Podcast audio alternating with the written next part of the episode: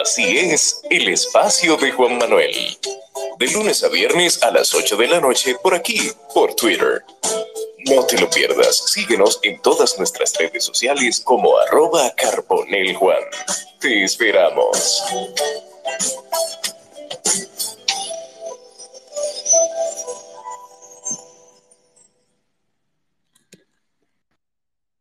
Buenas noches para todos, bienvenidos a un capítulo más, a un espacio más del espacio de Juan Manuel en Twitter Spaces. Hoy con un tema bastante interesante,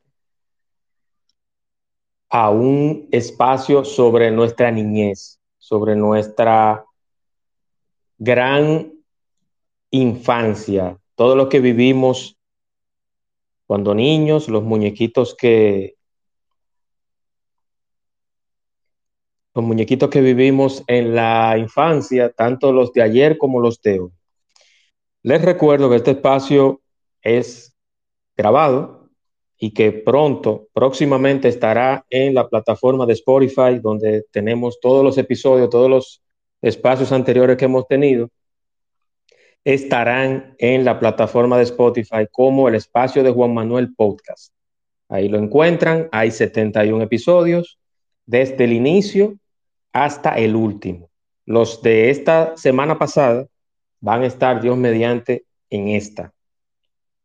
Se van a ir subiendo porque tengo un tiempo que Twitter me lo envía en esos dos o tres días. Perdón, cuando Twitter me lo envía, entonces yo lo convierto y lo subo a la plataforma.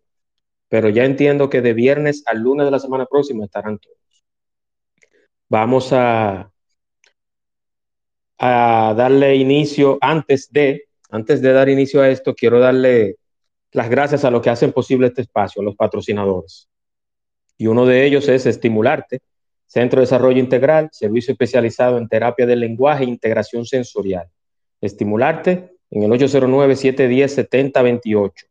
Estimularte con impacto en el lenguaje, lectura y escritura, atención, concentración, memoria, autismo en todos sus espectros, hiperactividad, dificultad de procesamiento, sensorial y trastornos de la comunicación y también retraso infantil. Estimularte todo ese proceso y los programas que trabajamos son, tienen base en el principio de neuroplasticidad. Estimularte con la licenciada Pamela Benítez en Santo Domingo, en la Federico Geraldino, número 85.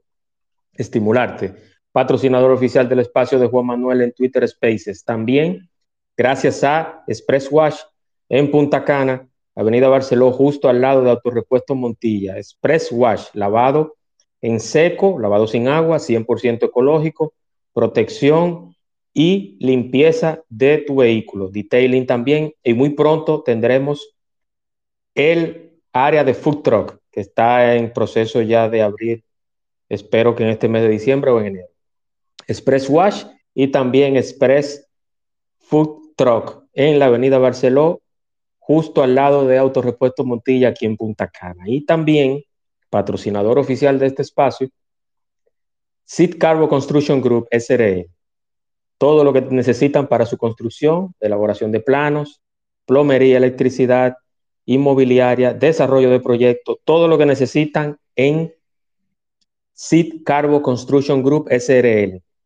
Construcciones y más. Más que diseño construcciones, Sid Carbo Construction Group SRL en el 829-926-7258.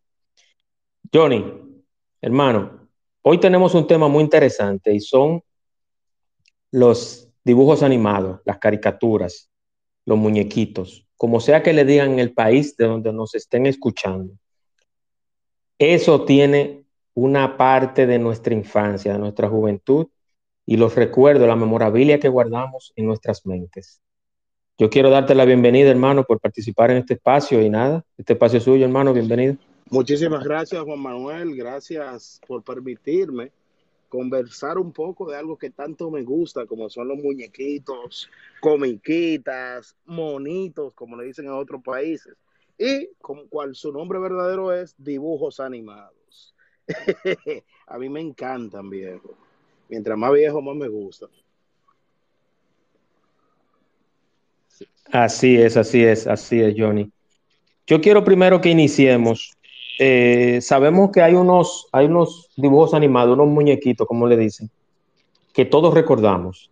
Vamos a hablar de todos en sentido general, pero yo quiero que tú me definas. Sí. ¿Cuáles son los muñequitos, lo que conocemos como Candy Candy, Cobra, que son anime, que todo el mundo lo entiende como muñequito, pero cuál es la diferencia entre los muñequitos tradicionales que son de un tipo y los que son ya de anime o de fabricación o de creación japonesa o, china. Sí, mira, el anime tiene una particularidad que tiene un estilo de dibujo que es, eh, que es básicamente, podremos, podemos decir que es único, ¿verdad? Es un estilo propio donde vemos que en los animes los muñequitos, los dibujos tienden a ser muy, muy apegados a la realidad cuando se trata de dibujar personas y animales, cuando no son eh, eh, de una manera, de otra forma, tú ves. Pero siempre le ponen los ojos grandes, tienen la mano prácticamente completa, a diferencia como tenemos en el estilo americano. El estilo norteamericano, básicamente tienen ojos grandes, pero no son ojos, no son ojos que se, que se apegan a, a que se ven reales. O sea, el estilo de anime, tú ves que cualquier dibujo, cualquier cara, tiene unos ojotes, pero no se ve raro, se ve como si fuera natural. Y lo más importante que tiene el anime, según yo he podido ver, es que siempre van en serie. Un episodio termina y el otro comienza siguiendo la misma historia. A diferencia de lo que teníamos en Norteamérica, ¿verdad? Que es la, la, la industria más grande de dibujos animados que tenemos en este lado del hemisferio, en Norteamérica, siempre venían con historias diferentes en cada episodio. eso pasaba en, mucho, en muchos dibujos animados. Vamos a decirle, por, así decirle, pasaba en muchas series, pero no venían en series. Esas son las particularidades que yo le veo que tienen, que tienen cada uno, los cuales lo pueden hacer diferenciar. Como también en el estilo norteamericano tenemos unos muñequitos que distan muchísimo de la realidad. Por ejemplo, tú ves a Box Bunny, que es una liebre, ¿verdad? Pero es un conejo largo del tamaño de un ser humano. y, que no se ve como un, no se ve como un conejo de verdad. Como Tribilín o Goofy es un perro, pero no parece un perro. es un perro humanoide, pero, pero no parece un perro. Mickey también tiene el tamaño de, tiene un tamaño grande, y así sucesivamente. Pero cuando tú ves a Cobra, tú sabes que Cobra es un tipo, es un, es un, un, ser humano androide, ¿verdad? Eh, pero se ve como una gente normal, eso tú lo puedes plasmar en cualquier película. No tiene, no tiene tanta, no tiene, no tiene tanta elaboración como plasmarlo en una película que sea, que sea ya con, con personas. Eso. Así es. No, y que cobra, y que cobra también para, para el tiempo donde en que se creó estaba muy adelantado. Demasiado. Creo que cobra del 73, ¿verdad? Sí, eh, creo que del 73. Incluso se dice que hay una película eh, que fue inspirada en Cobra, una película norteamericana. Creo que es de Arnold Schwarzenegger. Eso, eso siempre se ha dicho. Ahora, ahora mismo no, no la tengo, no la tengo, no tengo el, título en la cabeza, pero es la película donde que yo recuerdo que yo la vi de niño y había una, él, estaba viajando de un planeta a otro. Corrección, corrección, es, es, del 78, el, el superagente Cobra, superagente Cobra, sí, 78. Y, y, y, yéndonos ahí, en el 78 salieron muchas series buenas de Japón, ¿eh? Muchas. Se puede decir que la mayoría de las que llegaron aquí a América son del 78, son 76, 78. Entonces, como decía, la película que se dice que fue inspirada en Superagente Cobra eh, es donde sale una mujer con tres, con tres senos. Eh, cuando llegaron a Venus, creo que fue. Ese es Total, Recall. Total Recall. Dicen que esa película fue inspirada en Cobra. Se dice por ahí. Tiene mucha similitud. Así es. Y también para los, los oyentes que están acá, vamos a ponerle también algunas de, las, de esas canciones icónicas, de esos muñequitos, brevemente, para que ustedes se familiaricen y las recuerden un poco. Entonces, vamos a ponerle, para que ustedes, no sé si ustedes recuerdan, el intro de, ese, de esos dibujos animados, ese, de ese muñequito que se llama Superagente Cobra, que se llamó en algunos países inclusive el primer macho alfa.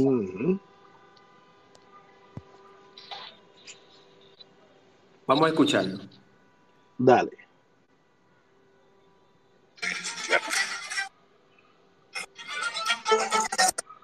Este no es, este no es un anuncio, ustedes saben. ustedes saben cómo es el asunto, pero ya bien.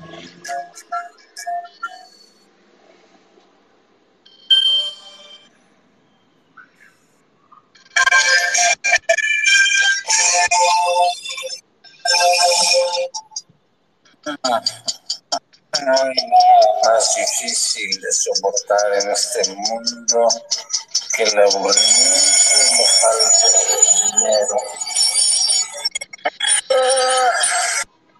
¿Qué escándalo? Es muy tarde para Siete, tres, cuatro, significa que el tráfico se ese fue Zoom, fue principalmente el primer capítulo donde él tiene resucitada la psicoarma, que él no sabía que fue modificado un humanoide, un humano, con aspectos de robot, y él no sabía que él tenía una, una, una pistola, un rifle o una escopeta en su brazo. Una escopeta que no era una escopeta láser que no era cualquiera. No, súper No era cualquiera de un solo cañón, pero muy poderosa. Exactamente, y que también hay otra particularidad de Superagente Cobra, y era que ellos jugaban un deporte muy parecido al béisbol. Sí. Que no sé por qué eso debe estar en la mente del creador, pero era solamente jugado entre mujeres y robots. No sabemos por qué, pero esa era la particularidad. Aparte de que habían escenas un poquito sugerentes de, de desnudo. Tenía algunas escenas un poquito fuertes un poquito fuerte, que en su momento nosotros no, no, nos percatamos ni teníamos esa malicia porque éramos niños. Pero eran, eran muy adelantados para su época. Mm. Yo quiero que hablemos también, Johnny, de unos que también son de esa época o de esa década. Y es Candy Candy. Uy, Candy. Mira, yo te puedo decir que yo nunca me senté a ver Candy porque, tú sabes, era muy orientado para las niñas. Entonces uno con el auge de los Transformers, el desafío de los Gobots, etcétera, etcétera, los cazafantasmas, eh, uno siempre veía los muñequitos de los varoncitos, que era lo que no le gustaba. Pero, como quiera y como sea, de manera indirecta, veíamos Candy. Sin querer la veíamos. Porque mi, mi prima, yo iba los fines de semana a casa de mi mamá y, con mi abuela. Y eh, donde yo me crié fue también con mi abuela paterna. Entonces, a las 4 de la tarde, creo que era que daban candy en el canal 11, se hacía un stop y mi prima, las dos primas, la que vivía conmigo y la otra que vivía con mi, con otra abuela, las dos veían candy. Oye, qué jodienda. Y yo tuve que, que chuparme la historia de Terry, de la tía abuela, de Anthony. y, y, lo de sabores de candy. Pero tuve que chupar la mala. Pero fue una serie muy buena. Cristian Alexis me pidió la palabra. Antes de pasar con Cristian, Cristian, dame un minutito. Vamos para que escuchen cómo era la canción del el opening de ah, Candy. Perdona, que la, la, que se pegó más fue el outro, el ending. Sí, sí, sí, sí. Que era un poquito más movida, era un poquito más movida. Esa la vamos, esa la vamos a colocar también más adelante. Sí.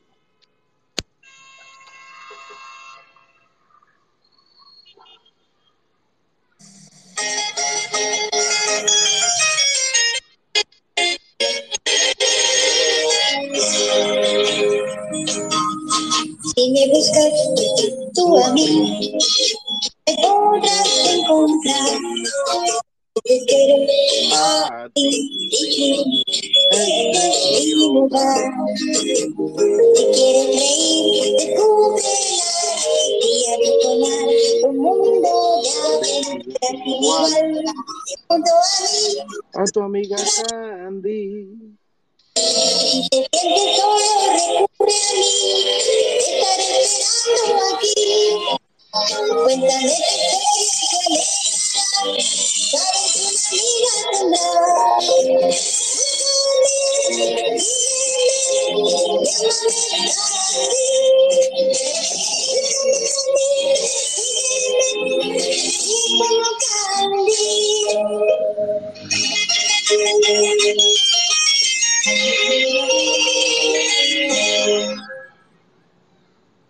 Candy Candy, señores. Ese es el hito. Y Candy Candy, y Candy Candy, hay que decir lo que es del 76. Ajá. 76 y fue creado por Keiko Watanabe.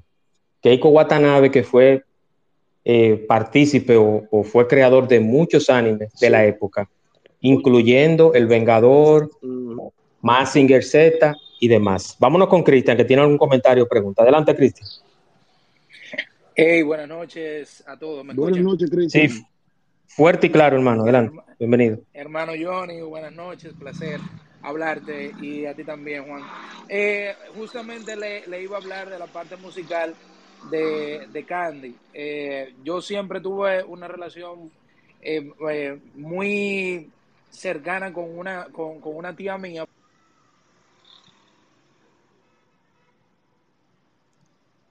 Se cortó, Cristian, te escuchamos. Sí, se fue Cristian. Se cortó, sí. pequeño cuando Candy y ella, para que tú veas lo, lo, eh, lo importante y lo sensible que éramos nosotros, cuando ella, a, a la música, vamos a decir así, eh, cuando ella veía que yo me, me portaba mal quizás con ella, ella empezaba a cantar, en mi ventana de brillar las estrellas, viejo, y yo empezaba a llorar, a dar gritos como tú no te imaginas. Esa canción eh, fue bastante eh, importante en mi vida porque siempre me acuerdo de esa relación tan bonita que todavía mantengo pues con mi tía, eh, terrible. Y siempre también hablaba con ella de los noviecitos y del asunto. Entonces había un asunto de, de Candy Anthony, que era el, el crush, Sí. que era el del problema ahí básicamente. Y te puedo decir que, que Candy, aunque como dice Johnny, siempre fue muy dirigido, eh, era bien marcada la diferencia entre niños y niñas en ese sentido, Eh, pero te puedo decir que, que, que ahí lo veíamos, aunque sea indirectamente. Sí, sí, sí. Muchas gracias.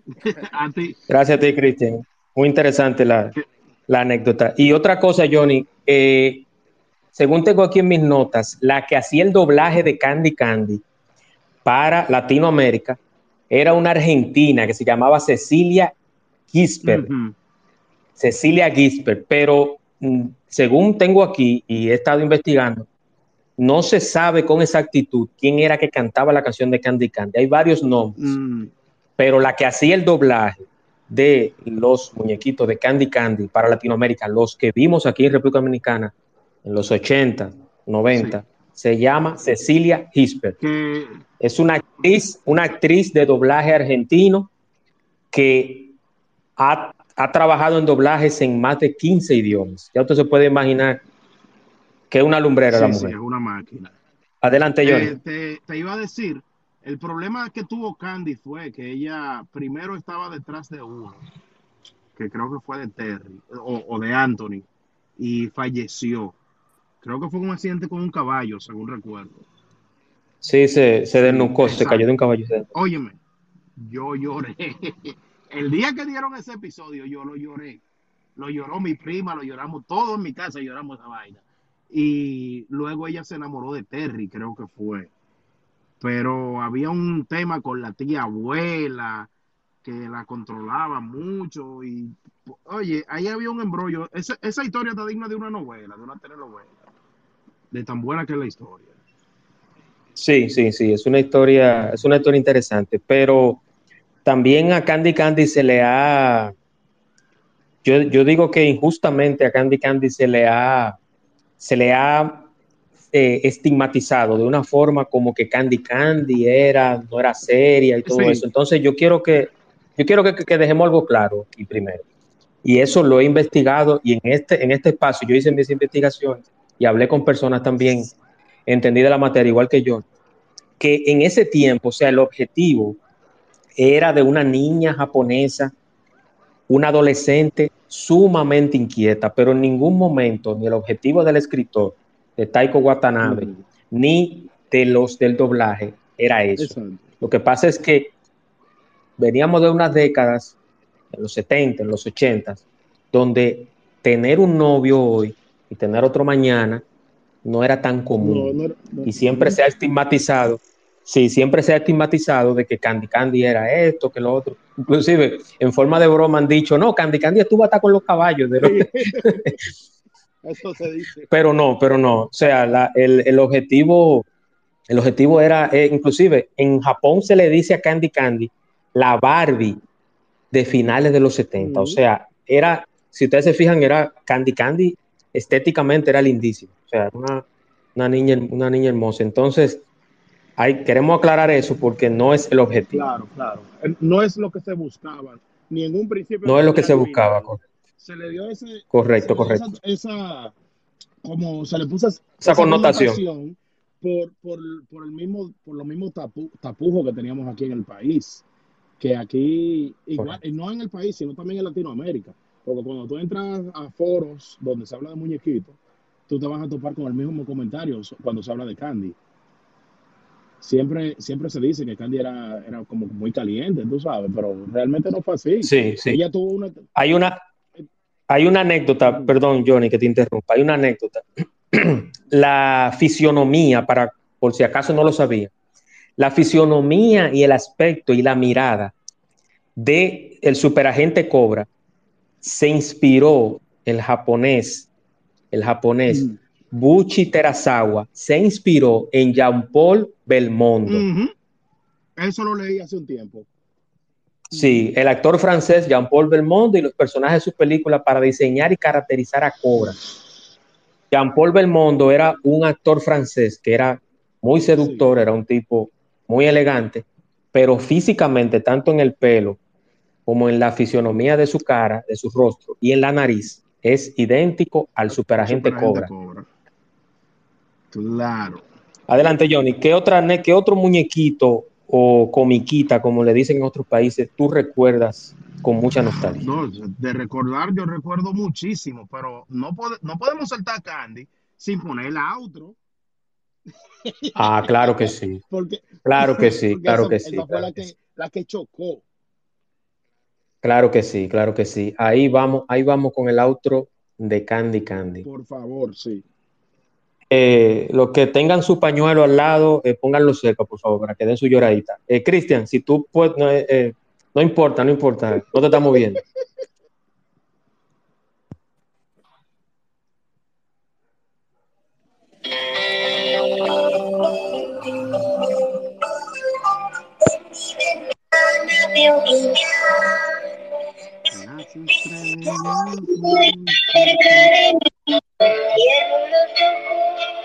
Quiero soñar con un dulce porvenir.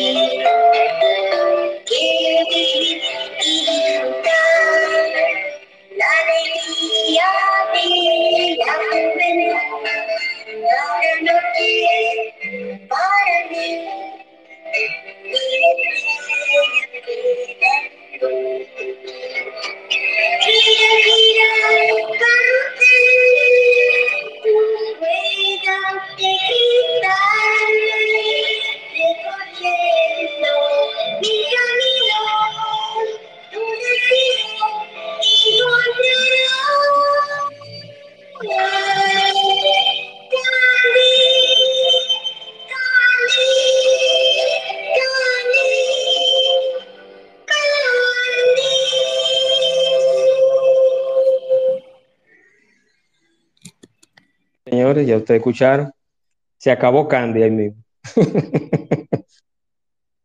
Óyeme, yo no veía Candy, pero me sé jodido outro completo y el puñillo intro me lo sé casi entero. Yo lo estaba cantando aquí como un loco. Y no lo veía. Así es, pero hay otro, hay otros, hay otros muñequitos que también tra- se trataba de una niña, pero esa niña tenía una historia triste, Ya una historia triste, una historia triste, y yo quiero que recordemos, yo quiero que recordemos a una niña llamada Heidi. No sé si ustedes lo recuerden. Ujú. Heidi, que ha sido eh, homenajeada en series. No sé si ustedes vieron Milagro en la celda, no recuerdo el nombre de, de- de la celda, pero Sí, es la película turca sí. donde hace- le hacen un, un merecido homenaje a Heidi. Quizás por lo triste de, de la historia de esos muñequitos. Entonces vamos a buscar a Heidi para ponerle el intro y que ustedes la recuerden.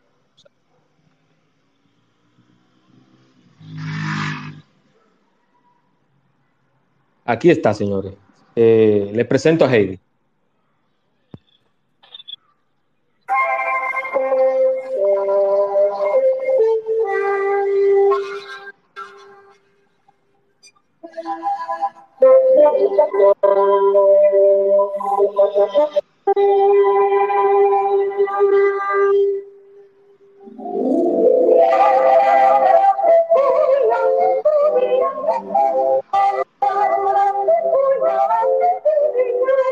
Abuelito, dime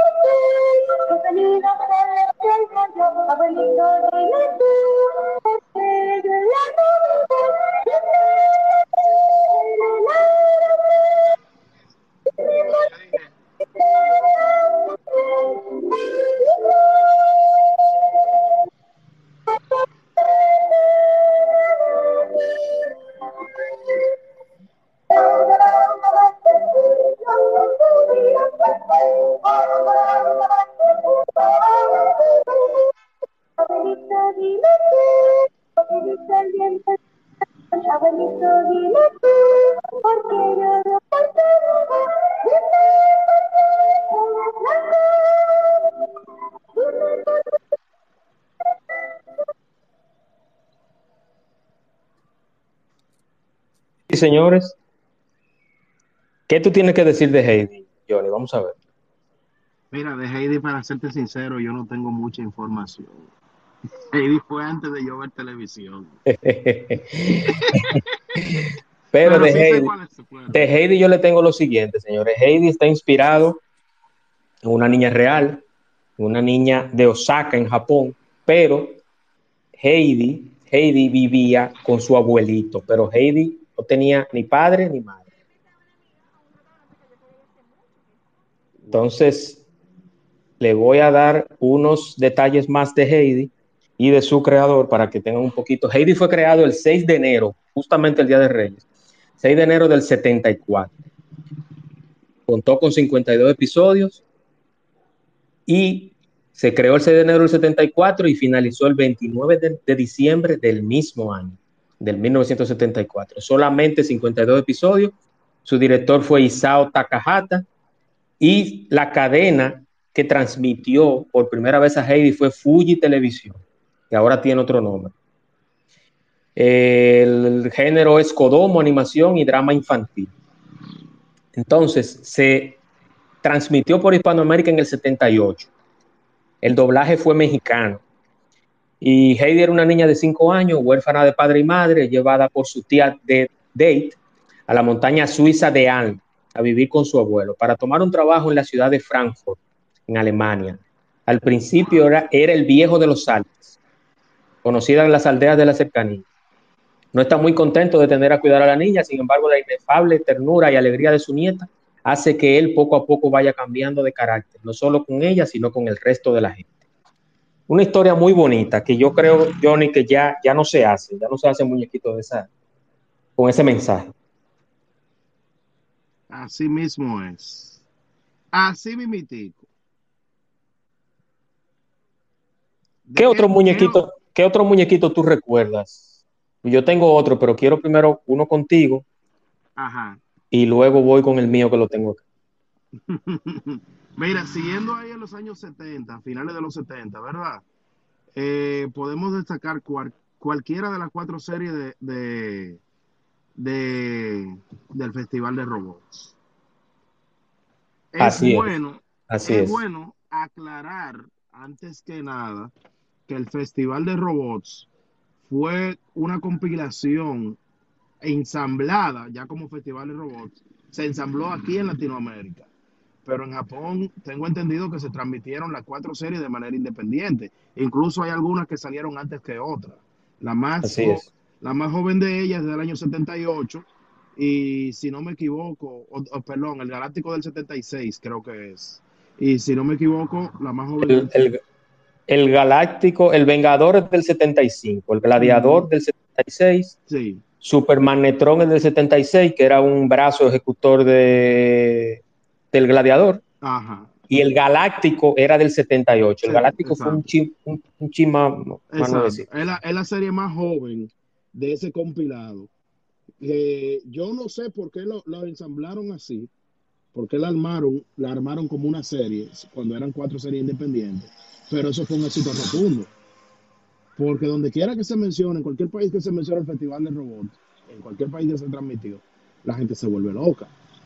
Y claro está, Así es. lo que sacaron más la cabeza fueron Vengador y Galáctico. Eh, según lo que he visto, porque Super Megatron fue muy bueno. que- que- Sí. y el, el Gran Dragón del Espacio, wow. Precioso, precioso el Gran Dragón del Espacio. Y el eh, que era con el gladiador, ¿verdad que sí? Y la, la Así es. música de cada serie fue excelente, compuesta por Memo Aguirre, compuesta y cantada por Memo Aguirre, el capitán Memo. Y Correcto. y el intro, que era el mismo outro, de, de- el mismo ending, perdón, de la serie, fue Robot Eres Formidable, también por el Capitán Memo. Ese pana anda por, por Latinoamérica dando conciertos de canciones de muñequitos. Sí, se volvió, se volvió un, un ícono de, de- de la cultura Sí. pop. O sea, todo el mundo, todo el que pasa de, de, de 30 años se sabe. Sí, esa, Vamos a recordar cómo dice esa canción del Festival de los... Vamos a recordar un poquito de eso. Vamos.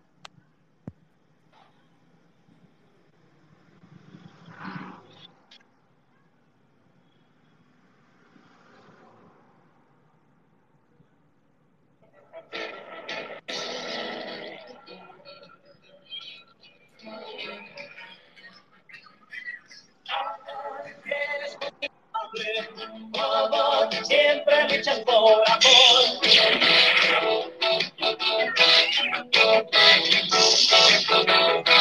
Cruzando por el universo, tienes la velocidad de la luz.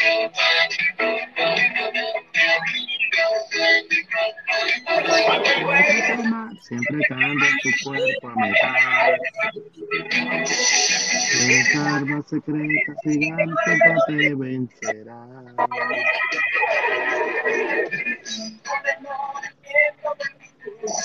Te conviertes en un gigante robot.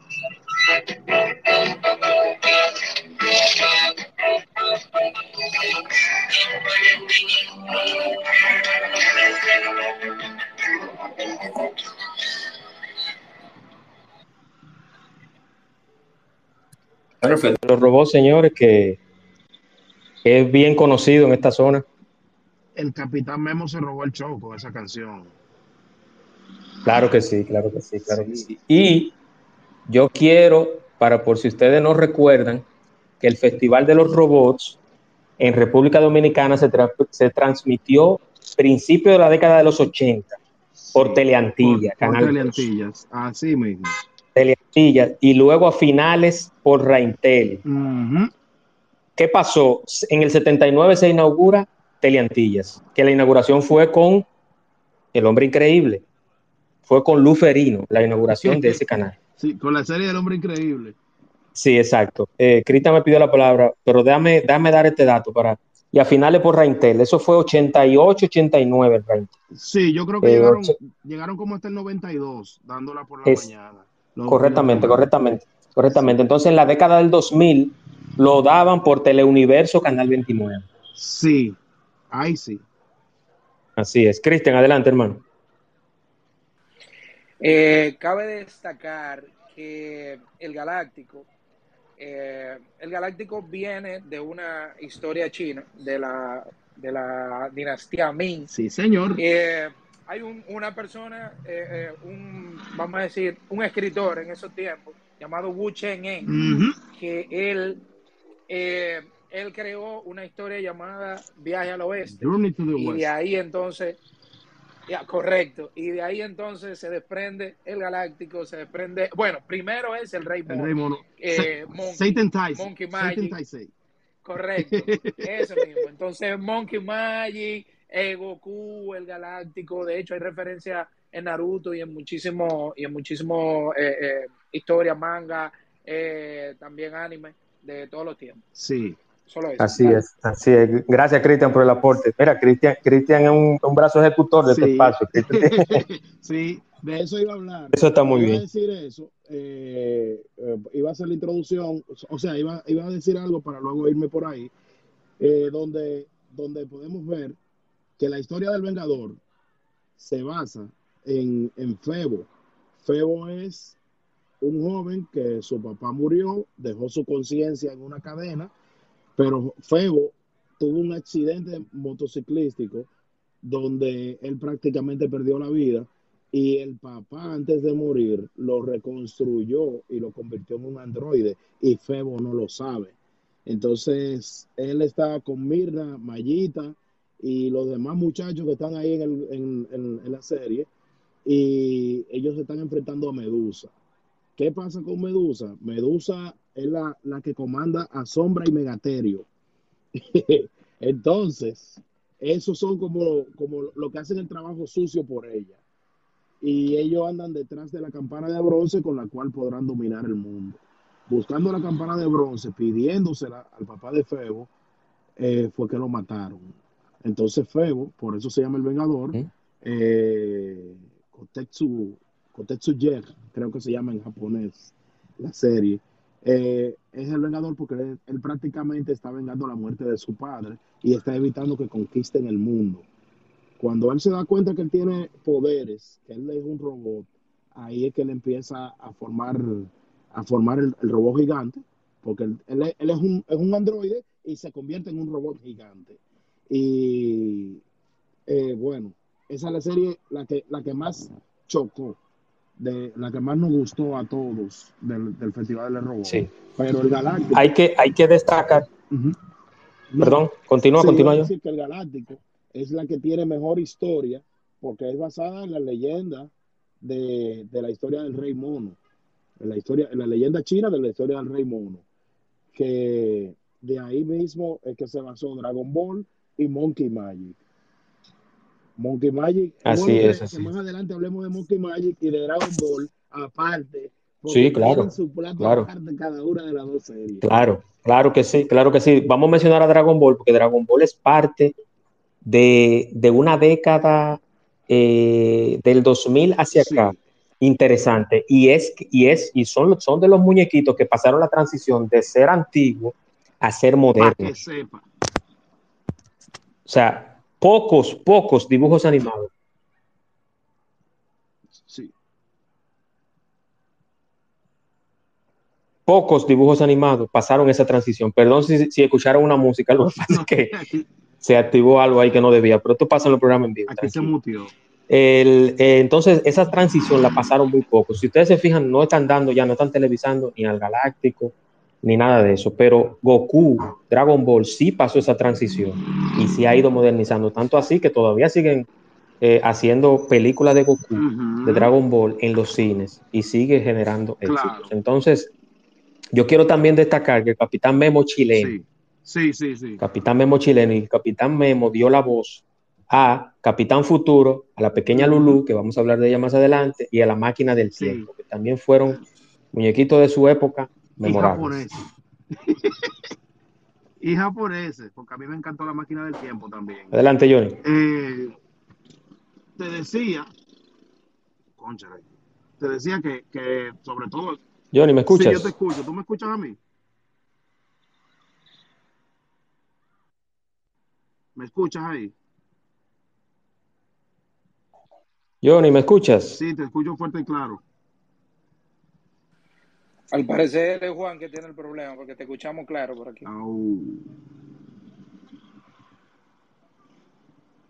Parece que sí. Johnny, adelante. Juan, Bueno, mientras Johnny se reintegra, parece que tuvo un problemita técnico. Hay otros de la década también, que son bastante interesantes. Final de los 70, 80, y es Sam, el rey del judo. No sé si ustedes lo recuerden. O Cristian, no sé si Cristian quiere agregar algo sobre Sam, el rey del judo, que también es de la época. Claro, claro que sí, hermano. Sam. eh, ¿Estás ahí, Cristian? Sí, estamos aquí. Estamos aquí. No, me dejaron solo entonces. No, no, no, no te dejaron solo. No. San, el rey del judo, es de Kurenai Sanchiro. Kurenai Sanchiro es el creador de, el autor, el autor de, perdón, el autor es Ipei Kuri, Tatsuo Yoshida. ¿Me escuchan? Hola. Sí, te escuchamos. Hermano, ¿me escuchas? Ah, ahora Mira, sí, oye, ahora sí. Ahora Oye, sí, ahora sí. decirte algo, eh, es- todos estamos escuchando. Bueno, yo estoy escuchando a Johnny y te estoy escuchando a ti. Eh, parece que tú eres que no estabas escuchando a nosotros.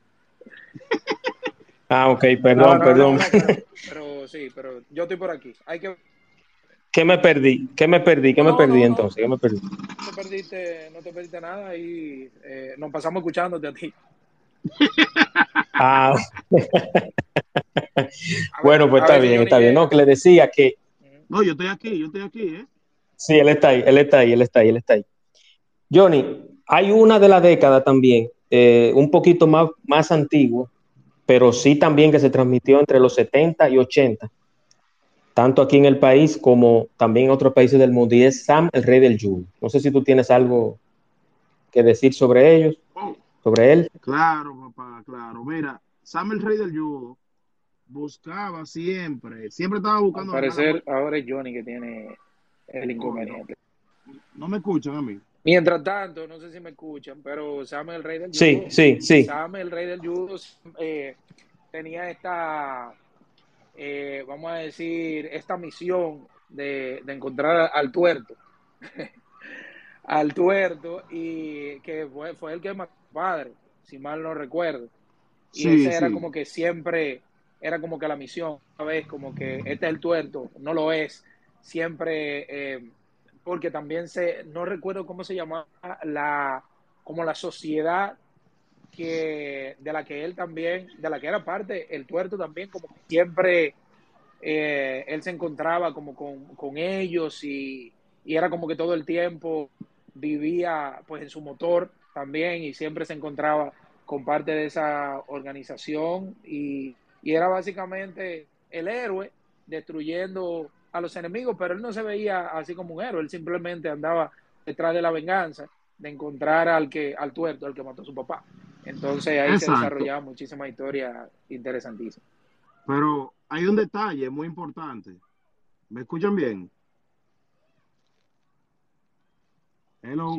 Sí, sí, sí, te, te escucho, te Un escucho. detalle muy importante de Sam el Rey del Judo es que él se pasó una serie completa buscando al asesino de su padre.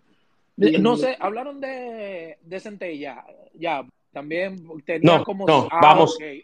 pero tenía como Vamos, vamos para cierta- allá. Tenía como cierta similitud, no necesariamente la historia, Sí, pero, pero tenía como cierta, eh, cierto parecido, andaban en un motor, eh, siempre eran enemigos que pertenecían como a alguna, alguna sociedad, alguna asociación, y era como, eh, por ahí la historia tenía alguna similitud.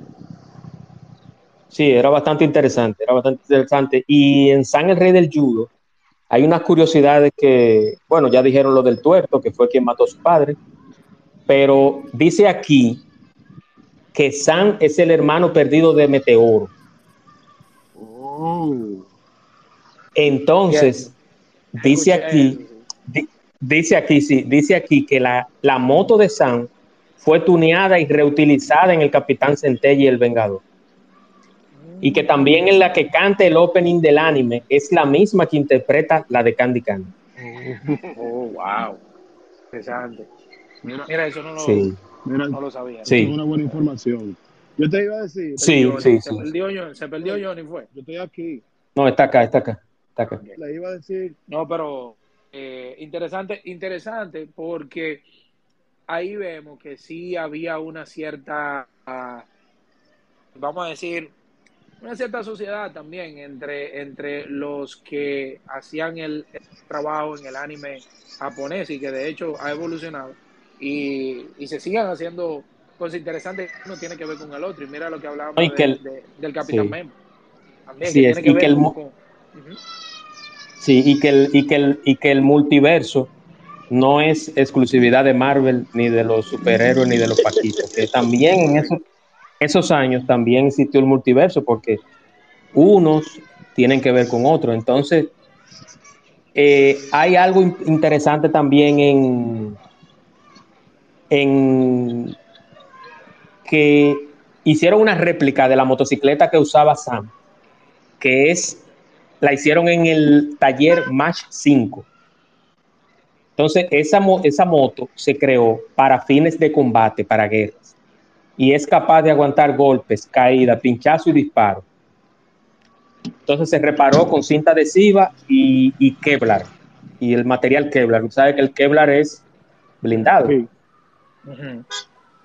Esa, esa, esa moto se creó y se llevó a países como eh, continentes como África y el Medio Oriente y en Estados Unidos estuvo a finales de los 80. Entonces yo quiero, déjame ver si le puedo conseguir el intro de San el Rey del Judo, que es muy peculiar también. Vamos a ver. Mientras tanto pueden, pueden ir hablando para que no se escuche el silencio. Sí. Yo le quería decir que San el Rey del Judo mató 250 mil Qué bonito. 250 mil 400 tuertos. Y el tuerto que mató a su papá era el que andaba con él. Sí, sí, sí, eso, eso pasó justamente al final de la, de la temporada. Tiene razón. Y fue una serie muy fue una serie muy corta también, porque San el Rey del Judo solamente tenía 26 Ajá. episodios. Y por lo que tú acabas de decir, era que yo siempre sentía el gran parecido, el gran parentesco entre Sam y Meteoro. Sí, así es, así es. Muchísimo. Vamos, eh, hay, que, hay que destacar, señores, que Sam, el Rey del Judo, fue creado en el 69, pero fue hasta principios de los 70 y mediados de los 70 donde se populariza en, Japón y sale a Hispanoamérica. Entonces, vamos a escuchar un poquito de el Rey del Judo y su.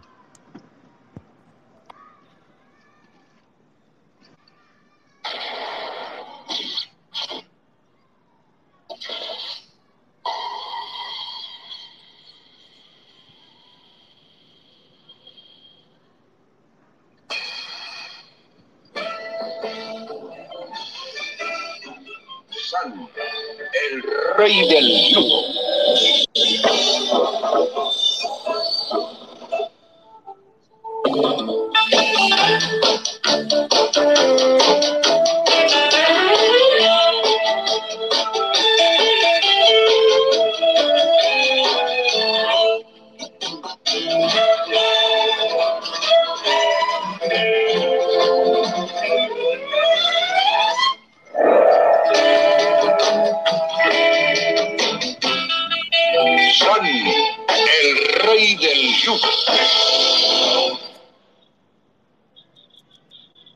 Intro de San el Rey del Judo salía él montando, montando su moto con un niño y el perrito. Entonces, San hace el, el gesto como lo hacía Bruce Lee de, de, de- de tocarse la nariz. Sí. Sam lo hace montando la moto. Sí. El niño hace lo mismo y el perro hace lo mismo con la patita. Es muy interesante, es muy interesante y muy cómico. Y también Sam, cuando movía la moto, cuando montaba la moto, se movía de un lado hacia otro, hacia el lado derecho y hacia el lado izquierdo. Sí. Al igual que él tiraba, él tiraba el, el kimono y en el aire se lo ponía, el kimono solo se En el paraba. aire. Sí, sí, sí, sí, era, era, era algo, era, era algo impresionante. De verdad que, Sí. que los japoneses, los japoneses se adelantaron 20, 30 o 40 años por encima de lo que hoy es el manga y el anime. Sí.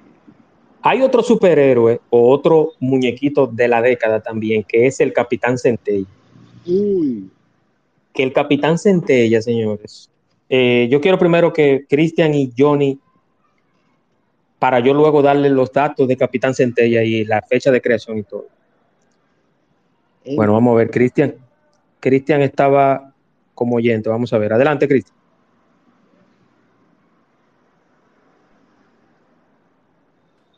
¿Ya está por ahí? No.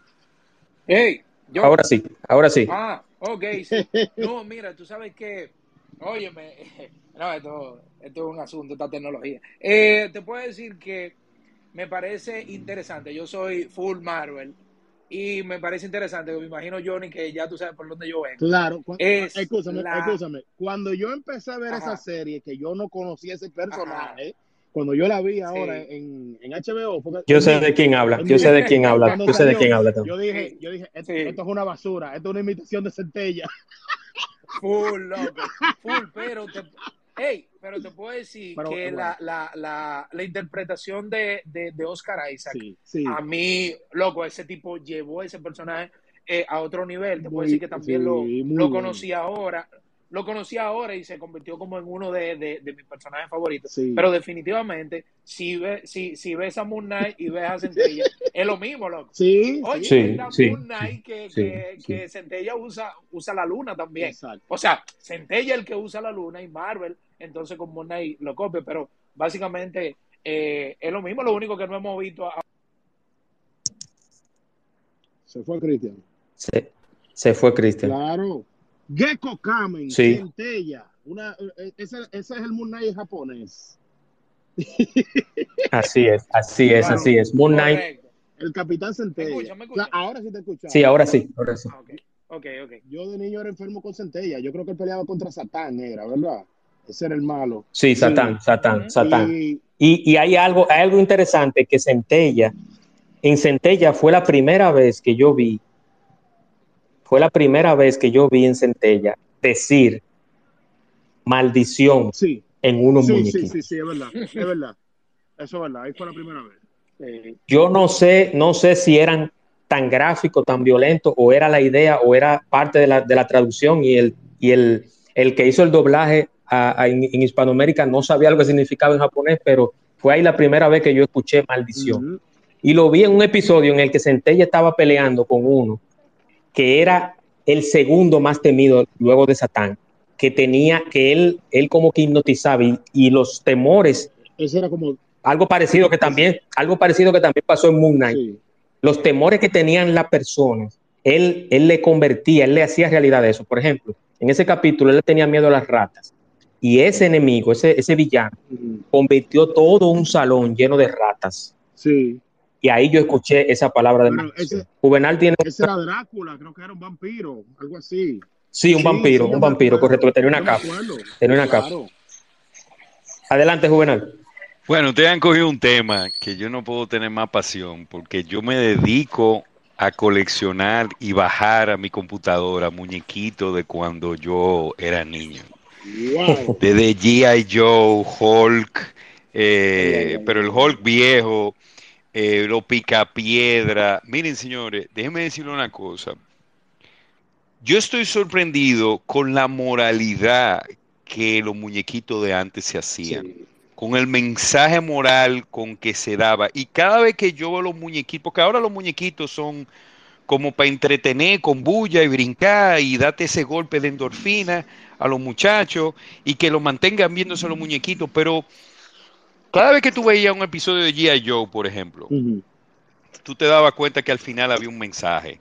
O que tú veías hasta He-Man y te daba un mensaje en Sí, el fondo. He-Man era totalmente de mensaje. Yo creo que yo fui de la generación que creció con, viendo a Candy.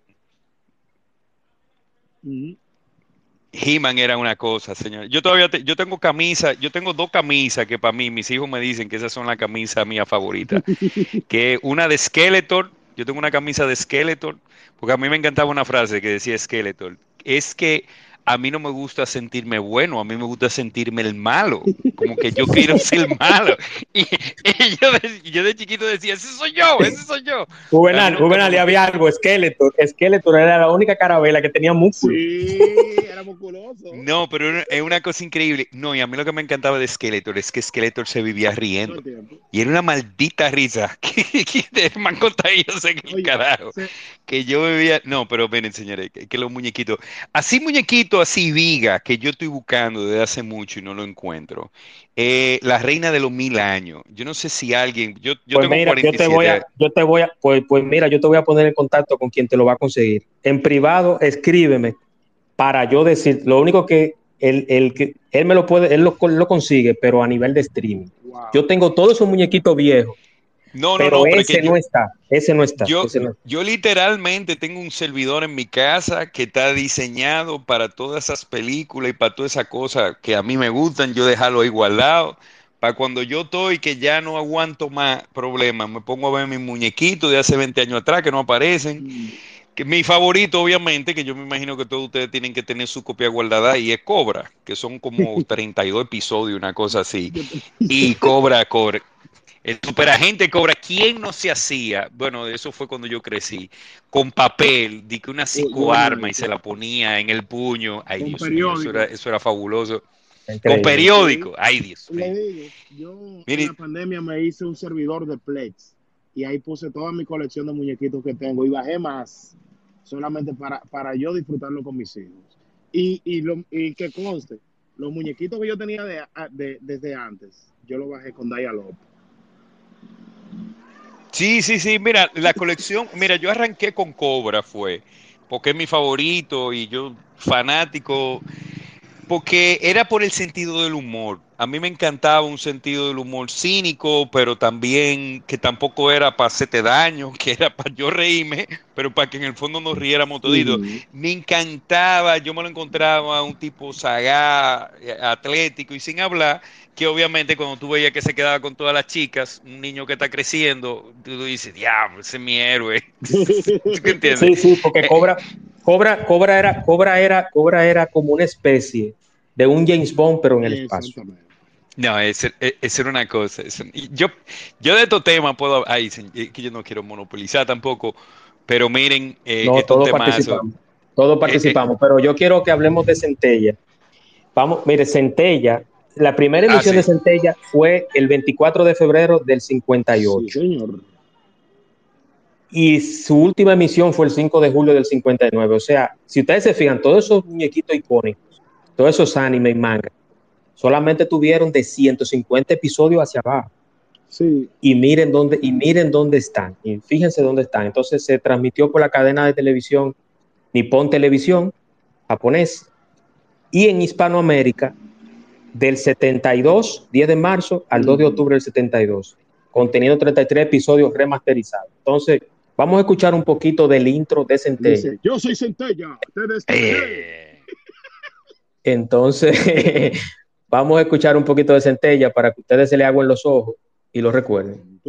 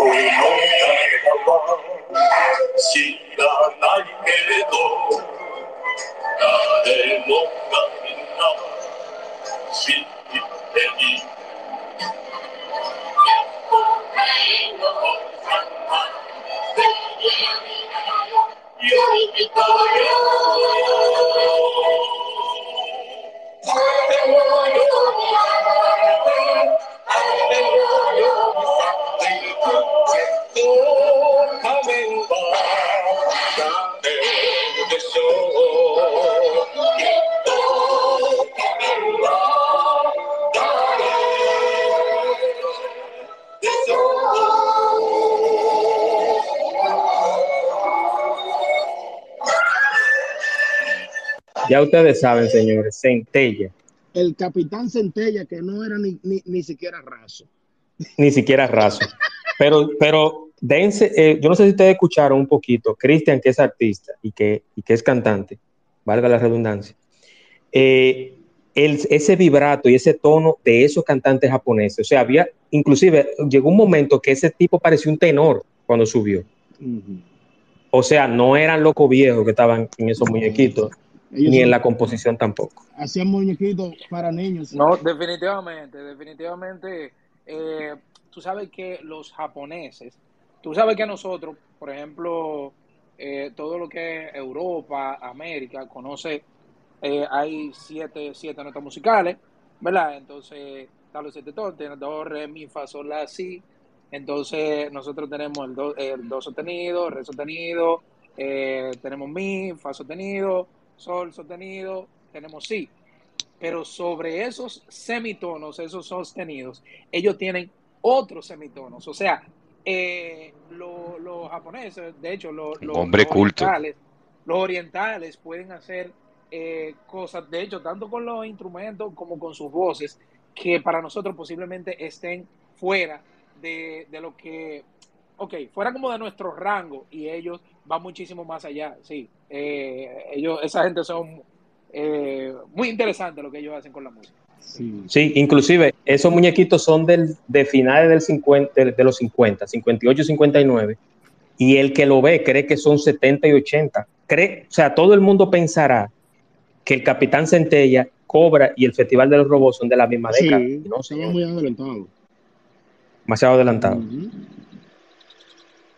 Así es. Yo quiero ahora pasar, que precisamente Juvenal lo mencionó, con uno que todo el mundo recuerda y son los felinos cósmicos.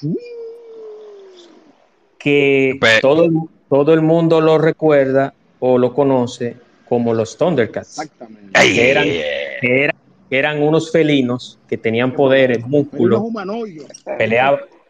Sí, Más allá de lo evidente.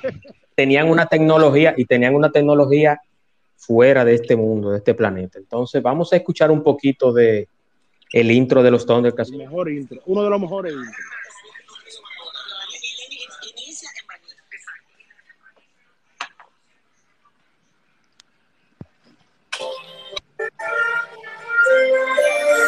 Ese no es,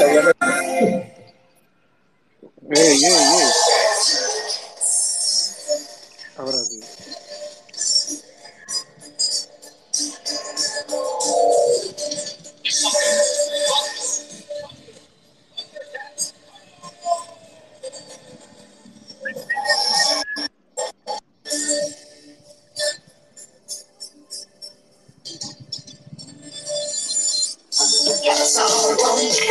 Thundercats.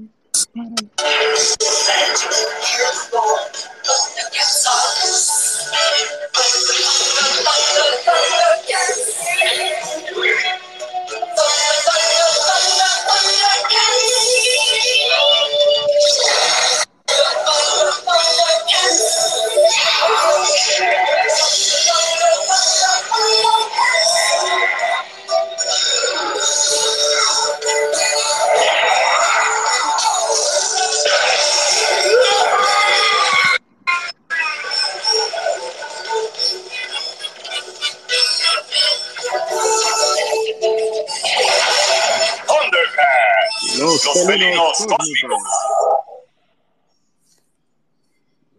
Los Thundercats, señores, eh, que injustamente y de una forma inmerecida, como yo siempre digo, no le han hecho una película de pero algún día llegará. Sí. Le hicieron un remake, ¿eh? A los Thundercats. ¿Cuál? Sí, Los sí, sí, un remake, Roar. Malísimo. Ajá, un remake malísimo, sí. el de Cartoon Network, ¿no fue? Que fue un- una basura. Pero eh, hay un asunto con los derechos de.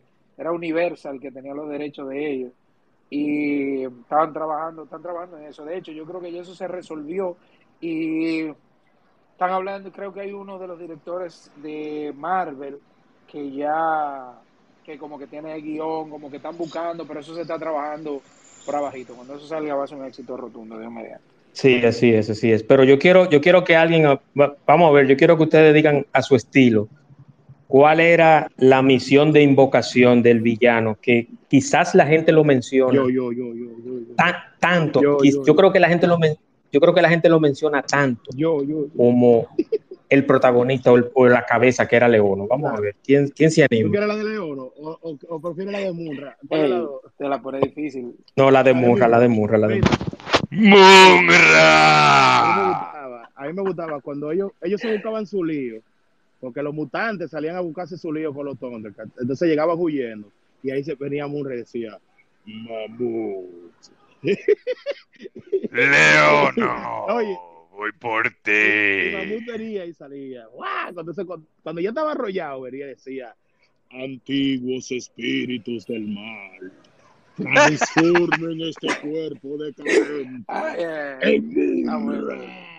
El inmortal. Y después tiraba el grito. Y ahí era que se, ahí era que se para, metía cabra de verdad.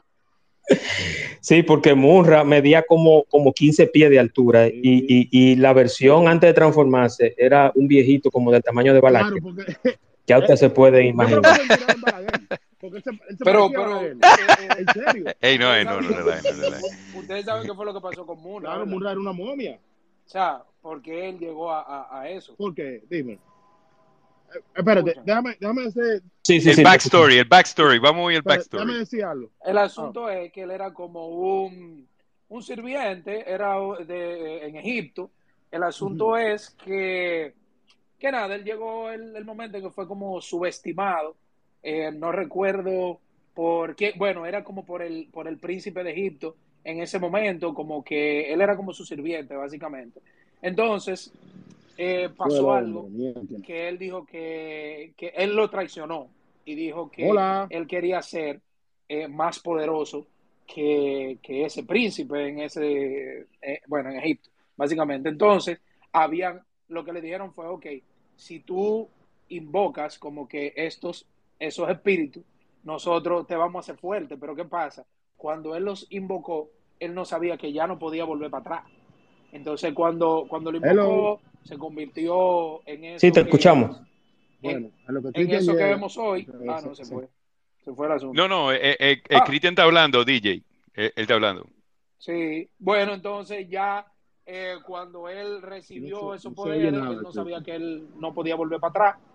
Entonces, bueno, después de eso, eso fue mucho antes de los Thundercats. Y después fue entonces que, que llegaron los Thundercats al, al tercer planeta y, y ya él vivía básicamente ahí.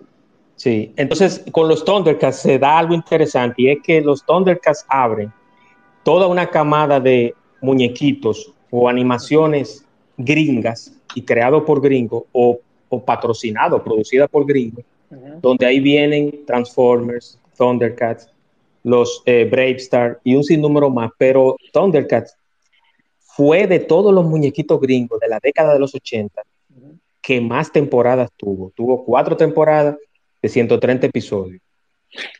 Juan, Señor.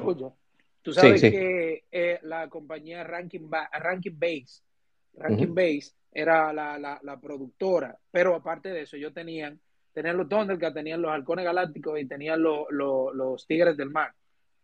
Eh, tenían Sí. los Tigres del Mar eh, también, que eran como, eran como los mismos Thundercats, pero con diferentes disfraces, tú sabes, eran como los mismos sí, actores, sí, básicamente. sí. Eh, eso era bastante chulo también. Lo que pasaba, porque tú decías, ok, León no es tal, León no es aquel, tú sabes, era chévere verlos juntos. Juntos, porque lo- llegaron a dar los, los tres en la misma época. Exacto, inter- interpolaron, ¿cómo es? Tras, ¿cómo que se dice? Eso mismo. Llevaron la misma historia a diferentes lugares, uno en el espacio, otro debajo del mar, pero la original es la, la del tercer planeta. Pero fíjate, e- el, el- el concepto moral de cómo se hacía la, el- la, la trama, el universo, era que siempre había una figura antagónica, un, un malvado, un malo, un Skeletor, un Cobra Commander, eh, un Mungra, pero que era un personaje tan definido en su propósito y en su meta, pero al final no era que él era malo, era que él tenía razón por qué ser malo. Siempre había una razón y había como una moralidad, hasta como tú tratabas lo malo, que no sé tan malo con el malo, ¿tú me entiendes? Como ahora, ahora la narrativa de los muñequitos son tan diferentes, no sé, como que realmente no hay esa, esa búsqueda del bien y el mal, que eso era siempre, tú lo veías en todo, en todo, eh, porque todo era antagónico, una competencia, eh, una búsqueda, esa historia, tú ves, y eso ya no se ve en los muñequitos de ahora. Yo cuando, cuando cualquier muñequito que tú ves ahora, aunque hayan figura antagónica, tú no ves esa narrativa donde se están tratando de resolver esos conflictos, ese, e- ese, ese típico, eh, tú generas el- el- la narrativa, tú generas el escenario y tú resuelves el conflicto que, que está transversal en casi toda la eh, contada historia. En los muñequitos como de ahora, como que no está tan blanco y negro como antes, para que los niños como que vayan creciendo en su moralidad, tú ves. Pero bueno, eso, perdón, Sí, me sí, es un tema, es un tema, es un tema básicamente, yo creo que es de, de la, de la época y de lo que, y de la narrativa educativa de los muñequitos de ahora, que, que antes se pensaba que los muñequitos, por ejemplo, en su momento se llegaba a pensar que los pitufos, que vamos para allá ahora, luego de los Thundercats vamos para los pitufos, pero de los pitufos se decían que eran, que eran enviados, eh, que eran satánicos y un sinnúmero de, de- de estupideces más, que se- eso se demostró que no es así. Claro, pero eh, eso del antagonismo y, y- lo que sucedía murió en la época de Relámpago Hernández. Se, se fue Relámpago Hernández y se acabó el antagonismo en los muñequitos. Ya nadie quiere conquistar el mundo, ya nadie quiere ser eh, el gobernador, nadie quiere ser malo, el que tenga todo bajo control.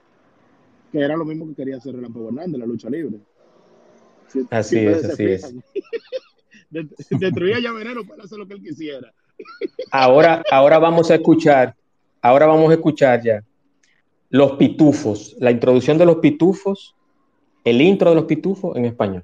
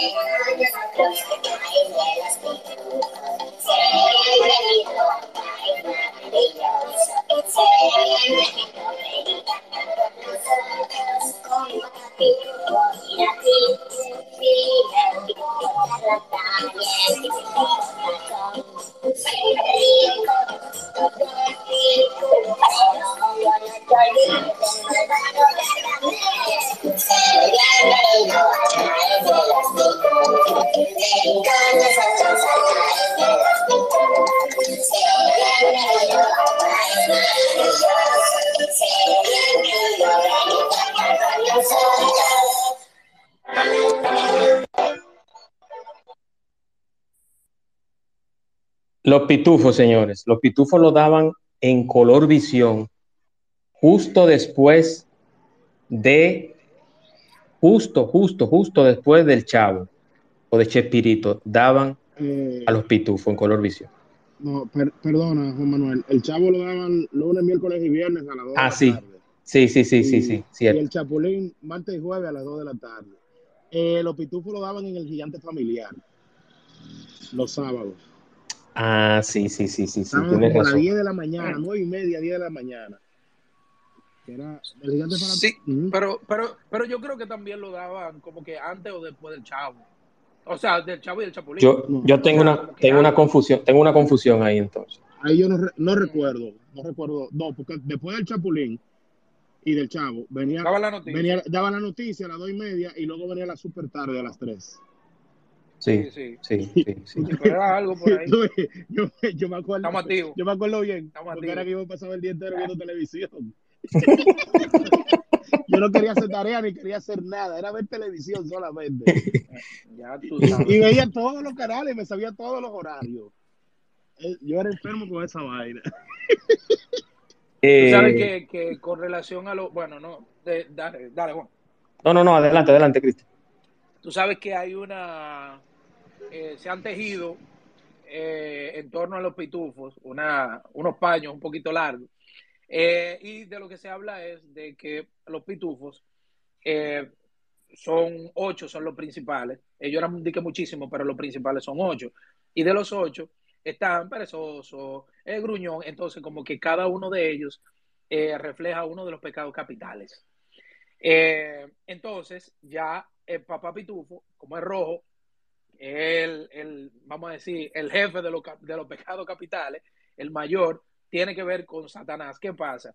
Eh, para, lo, para la Inquisición había un, un sacerdote llamado, llamado que de hecho tenía un gato que se llamaba Azrael, y él lo que quería, él andaba como detrás como de los pecadores. Entonces lo que quiere decir es que como básicamente eso, eh, la Iglesia Católica detrás de los que supuestamente se veían como, como pecadores, que son los siete pitufos que reflejan los pecados capitales y eh, pues eh, el demonio, el diablo, Satanás, que viene siendo Papa Pitufo, básicamente. Sí, y inclusive hay uno que es pitufina, que obviamente es eh, eh, La el lujuria, personaje, la, la la lujuria. fémina, sí, representando la lujuria. Exacto, exactamente. Oh, Los Pitufos tuvieron una participación que fue más allá de dibujos animados, que se hizo película, bastante mala, por cierto, por lo menos a mi parecer, una opinión mía, endosada a Juan Manuel, Muy mala. pero se hizo película y creo que se hizo precisamente por la nostalgia de lo que fueron unos muñequitos maravillosos en una época. así es. Yo odié a Gargamel en el cine. Lo odié. Muy malo.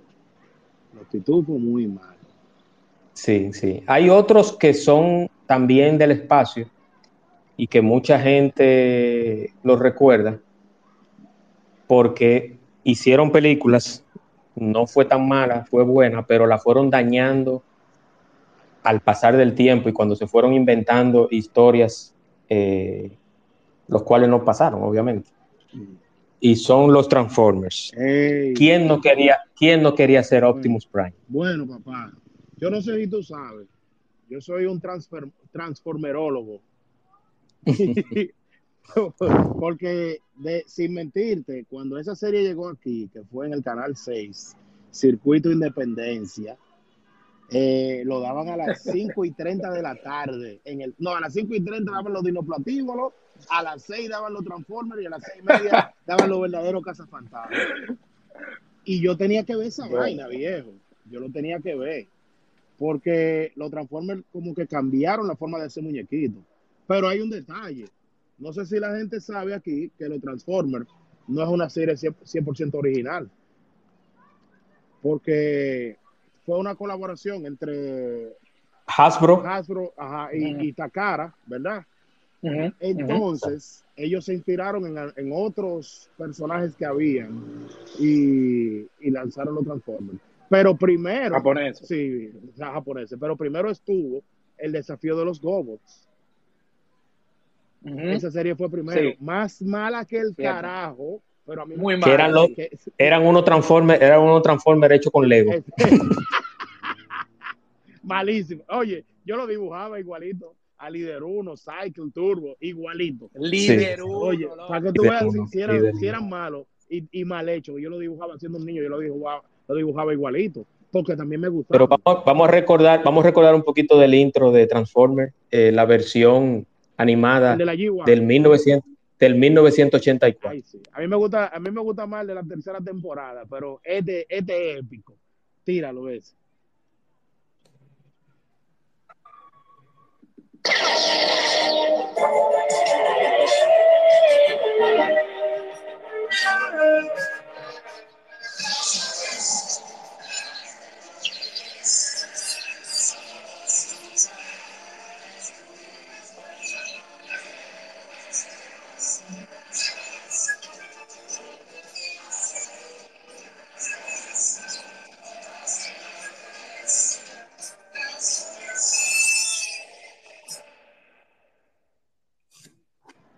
Mira, Ese, ese era el intro, ese era el intro que daban los muñequitos Transformers en Telesistema, eh, lo dieron en Raintel. eh, eso fueron lo del, lo del 6. Lo que pasa es que Eso era, sí, correcto. llegó, llegó otra, otra versión, Sí, correcto, correcto. Lo que pasa es que llegaron ellos, lo que pasa es que llegó, llegó esa versión de Transformers y G.I. Joe juntos. O sea, eh, Corripio. Corripio consiguió, eh, como todo hombre de negocio y como todo empresario visionario, consiguió esos dos muñequitos para tirarlo en su plantilla estelar de muñequitos en la tarde. Él, él le hizo la contra a los Transformers con los G.I. Joe, porque Transformers llegó primero en el canal 6, que, que es hoy Telemicro. Eh, hoy es el 5, Telemicro, antes se llamaba Canal 6, Circuito de Independencia, y ellos lo trajeron y, y fueron un toque de queda. Todos los niños en esa época, o bueno, la gran mayoría, éramos locos con los Transformers. Pero ¿qué pasa? La que llegó al Canal 6 fue la G1, la Generation 1. Esa consta de tres temporadas, eh, dos ovas y 98, y 98 episodios en total. Y una película. ¿Qué pasa con la película? La película es la que da la, la introducción de la temporada 1, introduce la temporada 2. Y ahí cambia totalmente porque vienen otros personajes que fueron los que se desarrollaron para, para sacar la serie que vino en el en telesistema. Ahí, cuando compraron, cuando Corripio trajo Sí. la de Telesistema, entonces ahí fue que él terminó de darle la estocada en, en el corazón al Canal 6, porque la, de- la de Telesistema era 100% japonesa. Telesistema trajo dos series de Transformers. Aquí llegó la G1 en el 6, ¿verdad? Luego vino la Master Force, que es eh, ya esa es completamente japonesa, pero vino traducida al español y todo, doblada al español, buenísima. Y le- luego llegó la Headmaster, que esa es la, la de los famosos brazaletes. Transformarse, fusión, que ellos eran, Fusión. eran hombres que se transformaban en los robots. ¿Qué sucede? Las películas modernas que vimos en el cine de Transformers, eh, la de Michael Bay, todas esas películas están basadas a partir de lo que pasó en la tercera temporada de la G1 y la Master Force, que fue la primera que trajo Corripio. Por eso mucha gente, como yo, nos quedamos esperando más, porque esas películas son muy extrañas y distan demasiado de la historia original de Transformers. Sí. Ellos cambiaron No, totalmente. empe- empezando, empezando por Bumblebee, que Bumblebee es un camaro y, y en los muñequitos era un, el, era el un cepillo. cepillo. Entonces, eh, aquí, en, en- en la película de Michael Bay, tenemos a Sam Witwicky, que es el personaje humano que está, que está con ellos, y es totalmente diferente a lo que fue Sparkplug y Spike. Spike era el papá Mm. del- de Sparkplug, y ellos eran los que andaban con los Transformers, y eran, eran pana full. Pero aquí Sam, que me gustó el trabajo de, de ese muchacho, como lo hizo, de cómo es el Aya... LaBeouf, Ah, Sí, gracias. Eh, me encantó el trabajo de él, lo hizo muy bien, pero no a los que somos fan de la G1 no nos gustó nada porque cambió Que demasiado. Shia LaBeouf, hay que, hay que resaltar algo. Shia LaBeouf, después de esa película de Transformers, parece que el, el espíritu de, de los Decepticons lo, fue poseído y ahora ese muchacho está perdido en el alcohol y en el acoso Ay, y un sinnúmero de... Ay, sí. Está perdido el pobre. Ahora, ¿tú sabes qué película moderna sí fue buena de Transformers? Bumblebee. Sí. Esa se apegó casi, Sí, ¿verdad que sí? Que fue buena. casi en su totalidad a la G1. A la Y su banda sonora mejor. Buen- Su banda sonora. buenísima, ochentera totalmente. Uno- una señora banda sonora.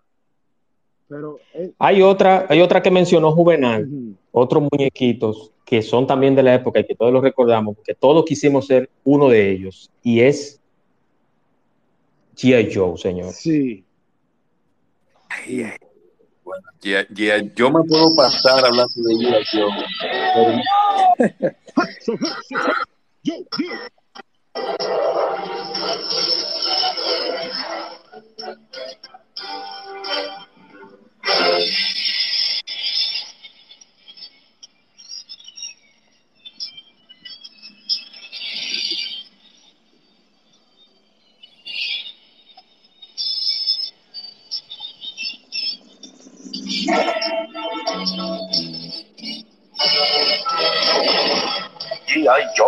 un escuadrón militar de las fuerzas especiales, entrenado para una sola misión, defender la libertad y evitar que la Cobra, una organización terrorista, domine al mundo.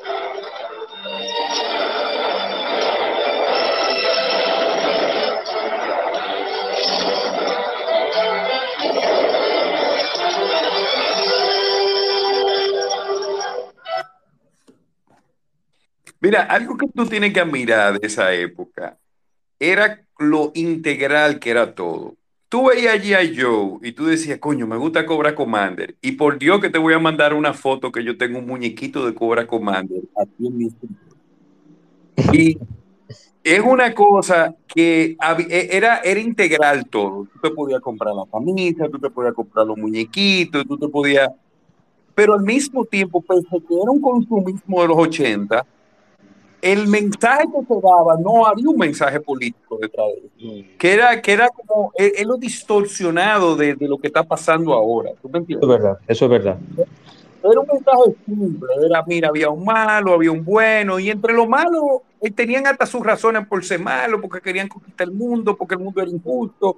Entonces, siempre en mi caso, que a mí nunca me gustaba lo bueno en, en- en los muñequitos, yo siempre me iba por el lado de lo malo. Eh, lo que era Cobra Commander, lo que era, eh, ¿cómo era que se llamaba? Eh, Destro. Destro. De Destruct. Destro, Destro era perísimo, porque Destro era el que tenía la voz profunda, porque Destro hablaba así. Y Cobra Comando hablaba así, como que siempre hablaba chilleando, pero era el que mandaba, era el más malo de todito.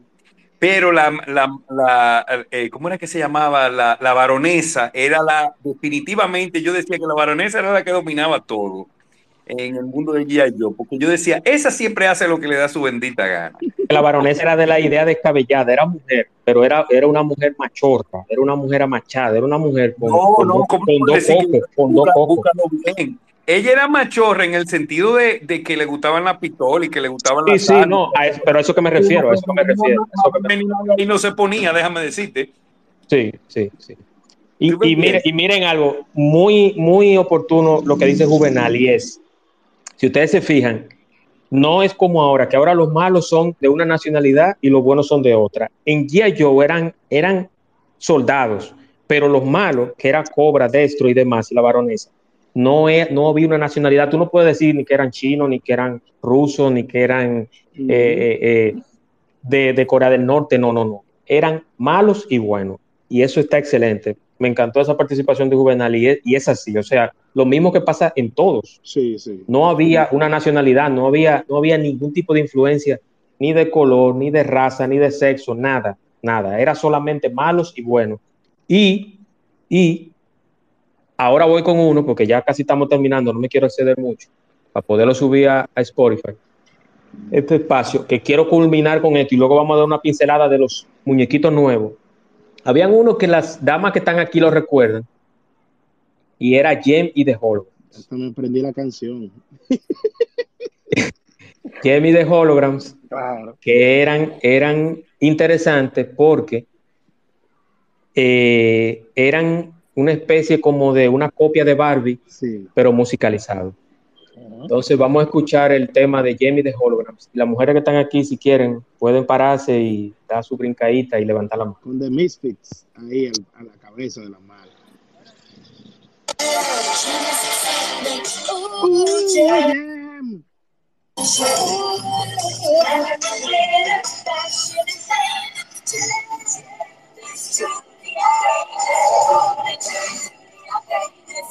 Jimmy's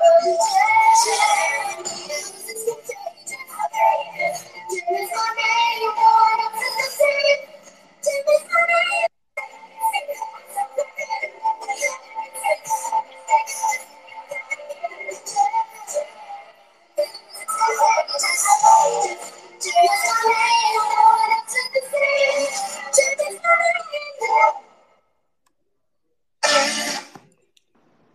Señores, Jen, las, las malas de Jen, las villanas, se llamaban The Misfits. Y eran una, era una agrupación también, o unas chicas que eran tipo punk, o sea, era como, como Beatles y Rolling Stones, era un lado A y un lado B. Tanya me pidió la palabra, adelante Tanya. Antes que nada, buenas noches para todos. Lo primero es que yo juraba que Cristian Alexi era jovencito, pero se le cayó la cédula varias veces. Y se le cayó. La cédula a Cristian. Y la otra, tú hablaste de terminar y tú no has mencionado los picapiedra, por favor. Sí, sí, sí, los picapiedras, los picapiedras tienen su historia. también. Pero yo pensaba que tú me ibas a decir de Jen, de, de Jamie de Hologram. No, yo sé que no, tú no. lo viste. No, tú no sabes. Yo veía los picapiedras. Pero Jamie de Holograms eran eh, una chica que tenían historias interesantes, hicieron también un tornillo en el cine, trataron de, de inventar algo y le salió el tiro por la culata porque tremendo clavo que salió. sí, una serie malísima. Malísima, malísima. Entonces, complaciendo peticiones, eh, todo el mundo sabe los picapiedras y se sabe el grito de guerra, el grito de guerra de, De de Pablo, de Pedro. de- De Pedro. de Pedro, entonces vamos a, vamos a colocárselo entonces.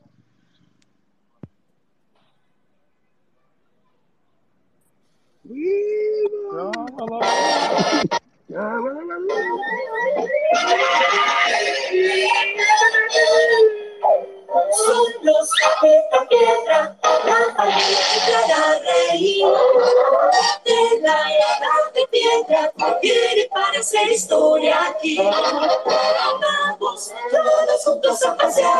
Pedro nos invita a disfrutar con los esta piedra y su llamada vajilla.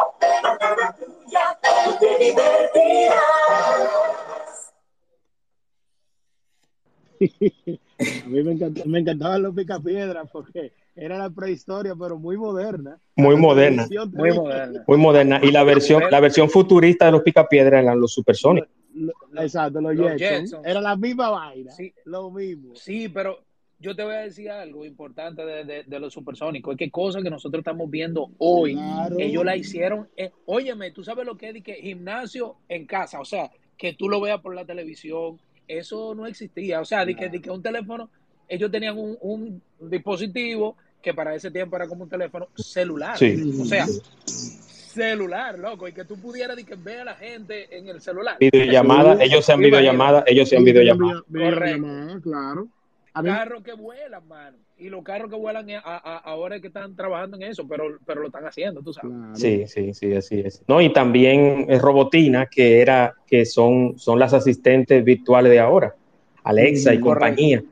Si ustedes se fijan, hay varios episodios de los supersónicos donde ellos le dicen a Robotina qué hacer y Robotina ponía la música, limpiaba y un sinnúmero de cosas. Ana Cohen tiene una pregunta, comentario. Adelante, Ana. Bueno, ya pasó la parte de James, que todavía yo veo mi capítulo porque me gusta mucho. Y antes de terminar, ustedes no pueden dejar de mencionar, que no sé si antes de yo entrar lo hicieron, a Don Gato y su pandilla y a los Soyogi, que son No, muñequitos fresas, pero son muñequitos muy buenos. Sí. Sí, sí, sí. Que, que hay un rumor, hay un rumor que el oso Yogi y, y su compañero tenían una relación sentimental, pero ya eso, ya eso, ya eso es otro tema, eso es otro tema igual, eso- ese tema está en el mismo libro donde está Batman y Robin, que eso Sí. nunca, eso nunca se sabrá. Y yo No, quiero cerrar, Esto tendrá, esto tendrá que tener, deberá tener una segunda parte, porque Sí. hay muñequitos que, que no fueron tan famosos, pero que fueron muy buenos, que eh, los centuriones, Ay, sí, ay, que son como, Son ¿tú me máquinas. entiendes? Que tenemos que hablar. de mira, ellos. Y hay una, hay una, hay una que yo quiero, yo quiero cerrar con ese, sí, y sí, vamos a hacer la segunda parte. Johnny, te comprometo para hacer la segunda parte eh, para el 2023, pero yo quiero mencionarle, quiero ponerle a unos que se llamaban Josefina, que era una ballena. Yo no sé si ustedes lo llegaron a ver. Claro. Sí, yo no sé, que sí. yo no sé si ustedes lo llegaron a ver, que tenía un corte muy bíblico y muy de historia eh, bíblica y de, y de Sí. yo quiero colocárselo para que por si acaso ustedes lo recuerden. Que Te lo voy a poner. También la hizo el Capitán Memo. Sí, Capitán Memo también hizo la musicalización de esta, entonces se lo voy a colocar y luego yo quiero que Johnny me hable de los super amigos y ahí cerramos el espacio. Sí, señor.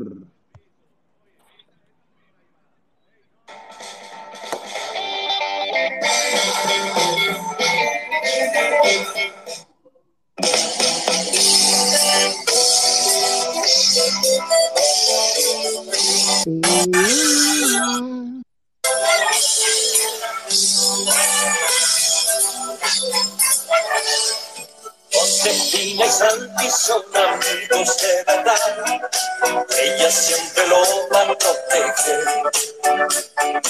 Es un gran secreto que jamás lo creerán, porque es invisible a los demás. Josefina, ¿dónde lo vas a llevar? Josefina, llévanos a los demás. Josefina, Santi te tamaño,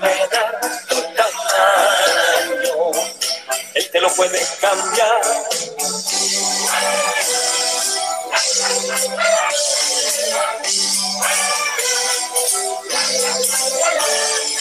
En la mano cuando hay necesidad y aumenta de tamaño al volar. Es la ballenita tan distinta a las demás, tiene tanta personalidad. Josefina, ¿dónde lo vas a llevar? Josefina, llévanos a los demás. Josefina, Santi te puede ordenar tu tamaño, te lo puede cambiar.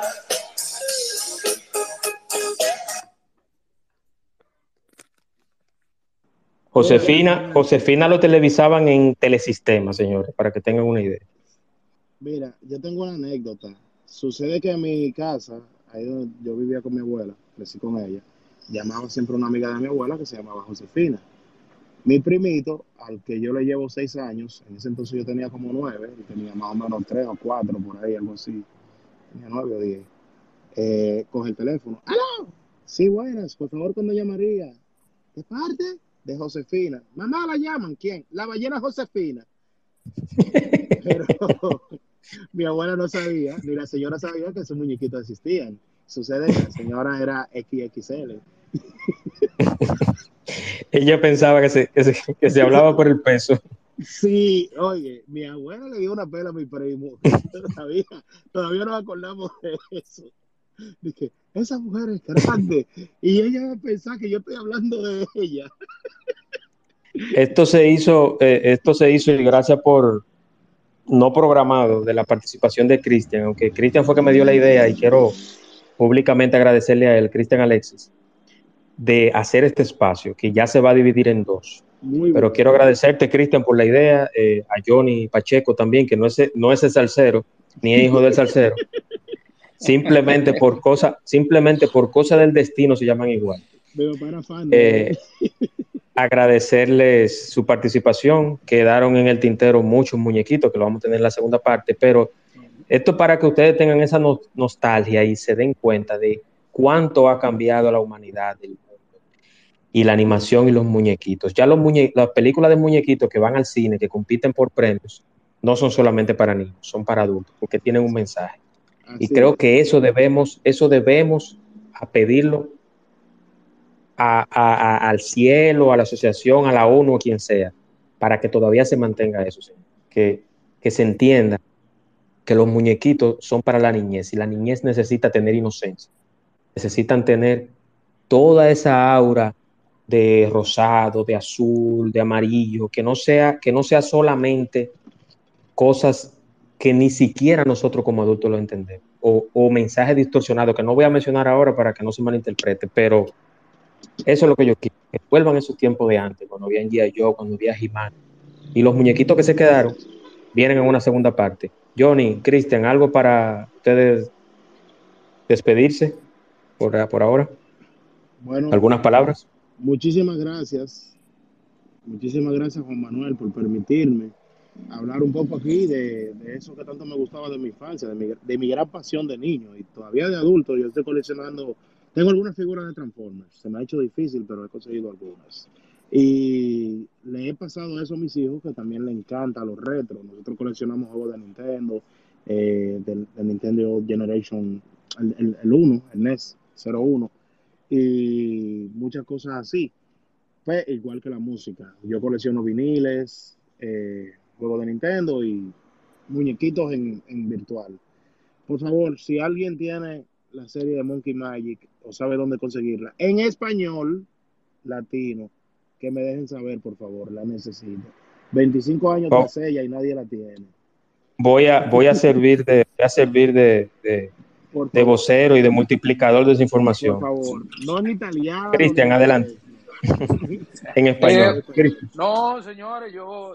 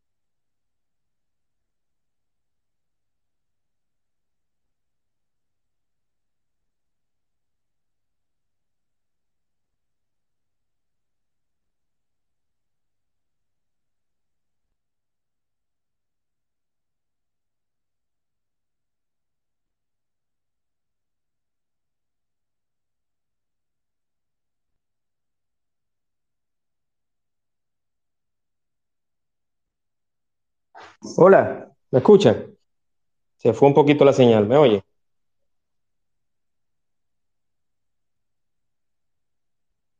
Hola. Yo estoy aquí, ¿eh? Yo estoy aquí. Ah, perfecto, perfecto. ¿Me escuchan entonces? Se me fue un poquito la señal, pero agradecer a Cristian, a Johnny, a todos los demás, a todos los que están por acá.